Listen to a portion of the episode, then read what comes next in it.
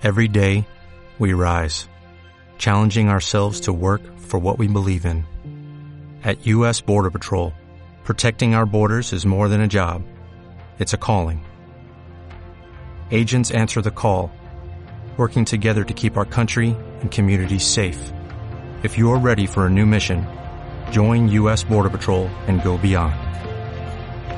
Learn more at cbp.gov/careers.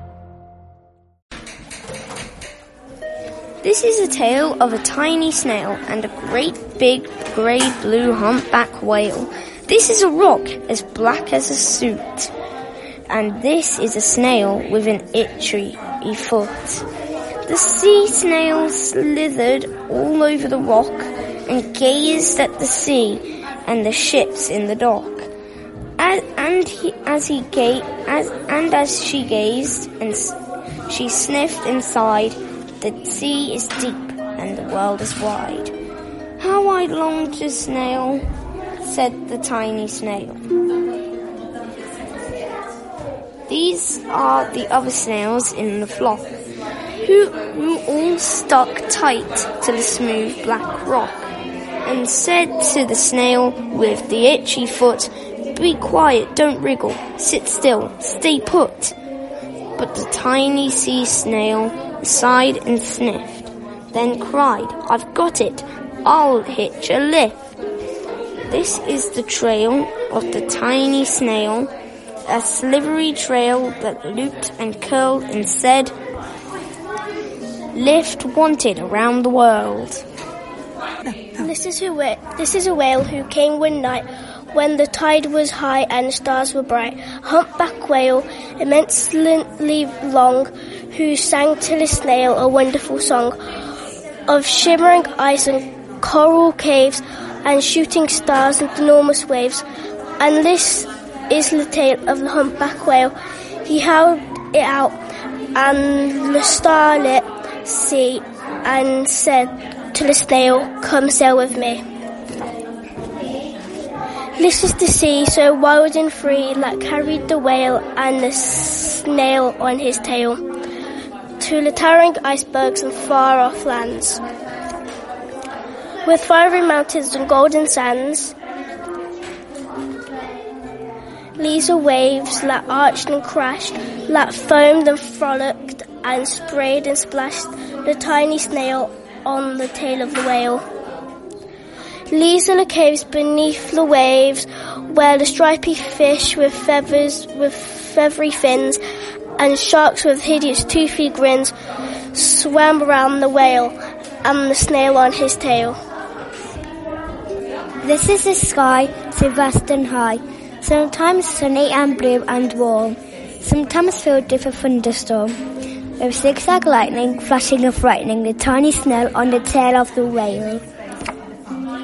And she gazed at the sky, the sea, the land, the waves and the caves and the golden sand. She gazed and gazed, amazed by it all, and she said to the whale, I feel so small. But then came the day the whale lost his way.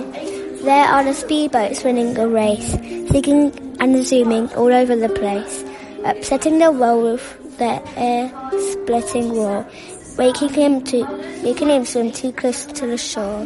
This is the tide slipping away. And this is the whale lying beached in a bay. Quick off the sand, back to sea, cried the snail. I can't move on the land, I'm too big, moaned the whale.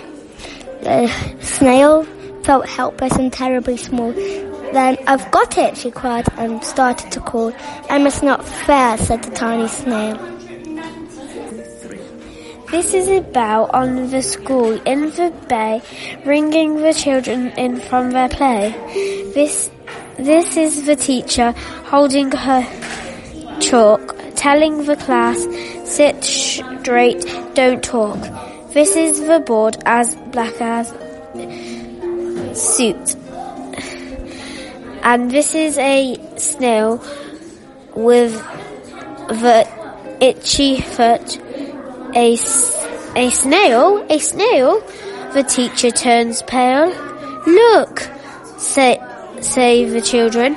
It's leaving a trail. This is a, the trail of the tiny snail. a si- silvery trail saying, Save the whale. These are the children running from school, fetching the fireman, digging a, a pool, squirting and spraying to keep the whale cool. This is the tide coming into the bay, and this, these are the villagers shouting hooray as the whale and the snail travel safely away.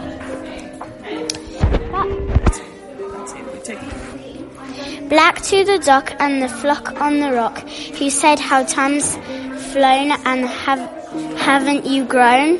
And the whale and the snail told their wonderful tale of shimmering ice and coral caves and shooting stars and enormous waves and of how the snail so small and frail with her looping, curling, slivery tail, saved the life of the humpback whale.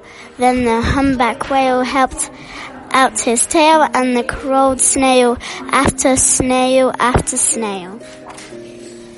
And they sang to the sea as they all set sail on the tail of the grey blue humpety, humpback whale.